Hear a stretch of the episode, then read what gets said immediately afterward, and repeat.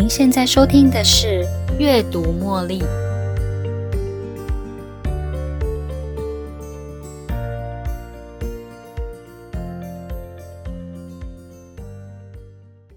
欢迎收听《阅读茉莉》。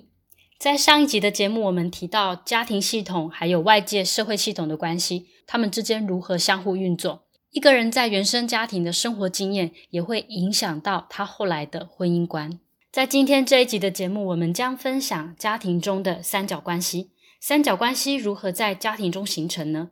父母之间的情感疏离如何影响子女呢？为什么在家庭中会出现对立两极化的冲突呢？还有哪些常见的家庭冲突呢？我们继续看下去吧。家庭系统中存在着独特的规则。而这些规则影响着每位成员在家庭中所扮演的角色，还有对家庭的归属感。有时候，一个人面临压力，可能是源自于家庭系统中的问题。当家庭成员成熟度不够的时候，就会产生许多的冲突，进而导致家庭的不健康。一个不健康的家庭通常会面临以下共同的冲突。而以下是大部分的家庭所面临的共同冲突：第一，压力。我们的压力来源大部分来自于以下三种情境：第一是突发的情境压力，例如路上突然间有一只狗跑出来对你大吼大叫，或是面临生离死别的瞬间，甚至可能是突然被裁员带来的巨大压力，这些都是突发的情境压力。第二种是人际关系之间的压力。我们原本有跟自己比较要好的几个朋友，却因为小小的突发事件而导致与他们的关系不和或破裂。这种压力跟冲突模式，类似于我们从家庭系统中学到的经验，在其他的生活领域中也会应用到这种模式。第三种压力是个人内在压力。主要是因为外在压力内化为内在压力，也就是我们对自己的压力。为什么会有这种内在压力存在呢？这涉及到一种关系，在童年时期遭受父母攻击的孩子，他会在成年后将这种攻击内化，并且转向自我攻击，最终也会将这样的攻击扩散到与他人的关系上。家庭管理不善，或是压力管理不当，也可能导致冲突，还有家庭成员之间的争执。家庭成员通常会按照父母处理压力的方式来处理压力。换句话说，同一件事对于不同的人，可能会有不同的诠释，还有压力反应。而如何应对压力，或是让身边的人有不同的压力感受，往往从原生家庭的教育中内化成为我们对事件的反应方式。第二个常见冲突是对立两极化。家庭中的成员常常是因为指责某个成员，然后将他视为家庭问题的罪魁祸首。举个例子来说，你可能会认为小孩太调皮，又爱耍脾气，不听话。但是这样的说法实际上过于简化。可能会导致家庭冲突，还有个人跟家庭的对立。当你这样指责孩子的时候，这个孩子会为了保护自己做出反击，然后向其他人表示自己根本就不是你说的那个样子。这样的反击也会引发你想要再次攻击他的行为。你想要告诉这个孩子他的问题，并且再一次对他施加压力，告诉他他的行为才是导致这样的结果。当一方再次的反击，而另外一方再次回击，就会产生紧张的对立。这样的例子比比皆是。我们在国家之间的战争，或是公司之间的竞争，也经常看到类似的紧张对立状况。在这种争执的过程中，我们通常只看到对方的抽象存在，自然的将对方视为是威胁。你可能会认为这个孩子就是不懂得感恩嘛，他太自以为是了。但是。如果我们只看得到这些，就无法看到一个生气却又困惑的孩子。同时，孩子也无法看到一个寂寞又恐惧的母亲。当我们将对方视为威胁的时候，我们永远也看不到他们的人性面。第三个最常见的家庭冲突是三角关系。三角关系的论点让我觉得有点起鸡皮疙瘩。当家中的女儿跟爸爸保持比较亲密的关系时，他们会有更多的时间相处，这可能也会引起妈妈的嫉妒，然后引发妈妈跟女儿之间的冲突。这种状况可以解释为弗洛伊德提出的恋父情节或恋母情节。由于夫妻之间的疏离，所以爸爸可能会。依赖跟女儿之间的亲密关系，虽然爸爸跟女儿之间没有实质上的性关系，但是在弗洛伊德的理论中，父亲依赖女儿的情感，这种亲密度有点类似使用孩子来填补伴侣的角色，而这样的情节在正常的家庭或是婚姻关系中都是不健康的。我们也经常听到家庭中爸爸比较偏爱老大，或是妈妈比较偏爱老二的说法。虽然我们可以很具体的解释为什么父母亲更偏爱某个孩子，例如老大可能比较听妈妈的话啦，他会主动做家事之类的。但事实上，在家庭系统中，你可能是因为陷入家庭系统的三角关系而不自觉的偏向支持某个孩子。另一个导致三角关系的原因是父母之间的情感疏离。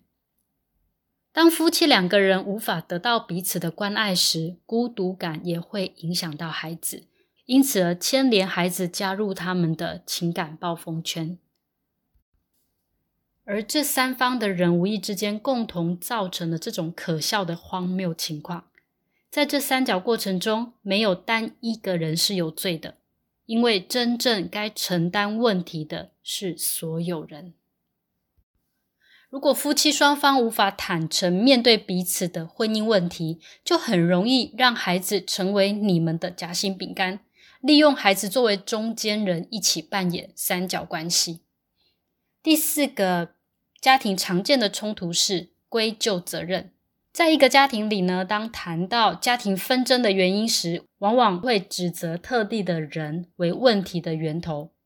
爸爸可能会跟妈妈说。只要你改一改自己的脾气，我们家庭就会和谐。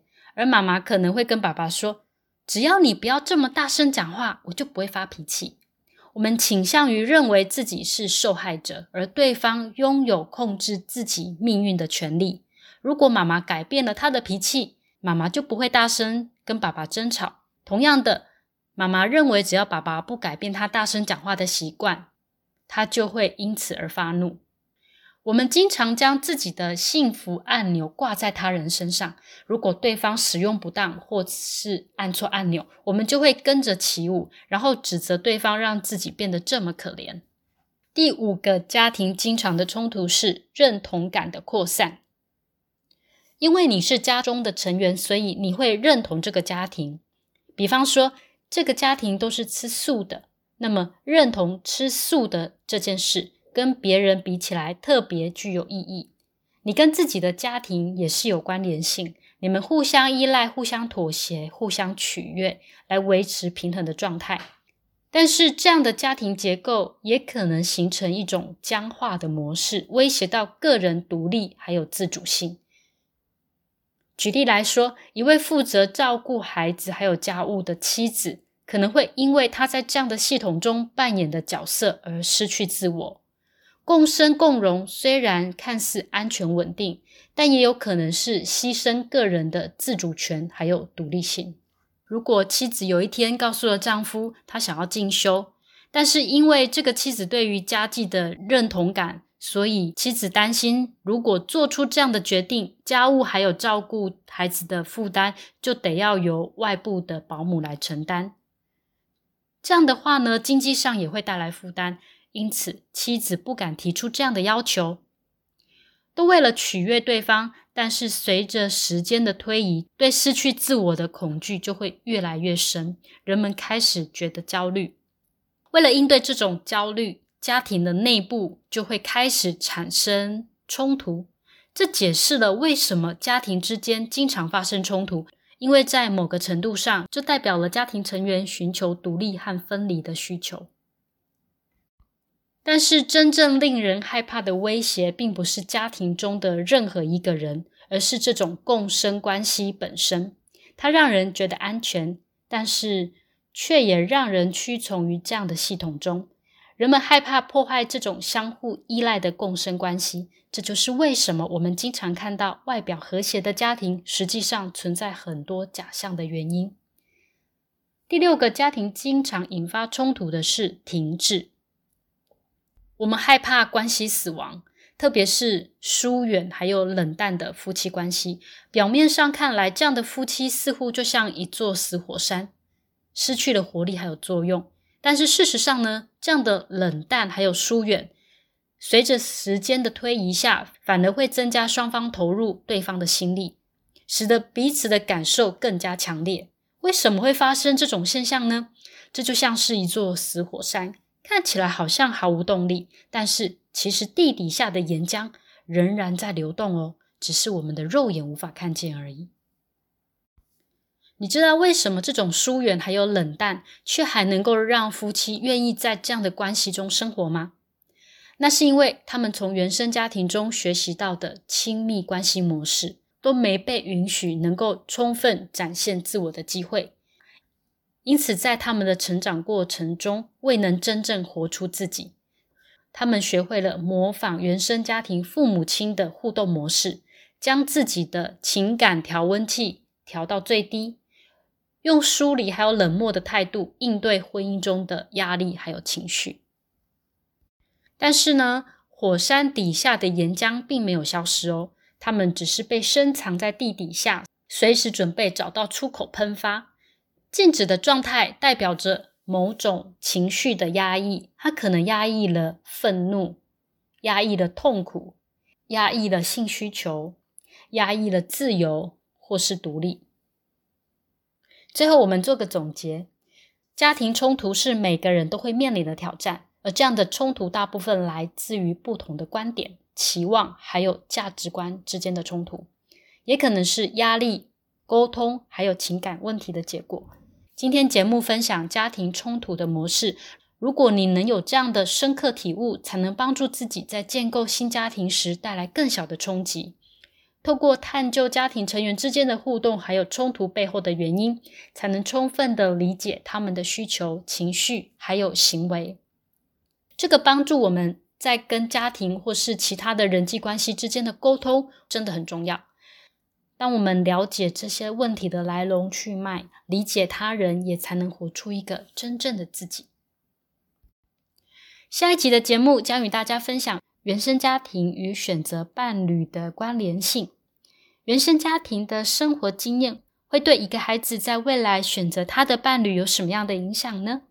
在下一集的阅读茉莉单元，我们将与您分享以上的关系。最后，如果您有任何的想法，也欢迎随时留言给我。如果您喜欢今天的节目，邀请您在 Podcast 留下五颗星的评论哦，订阅并且分享这个频道给你的好朋友。您也可以用赞助的方式，用一杯咖啡的金额支持这个频道持续运作，为大家提供更多优质的内容。感谢您的收听，我们下一期再见喽，拜拜。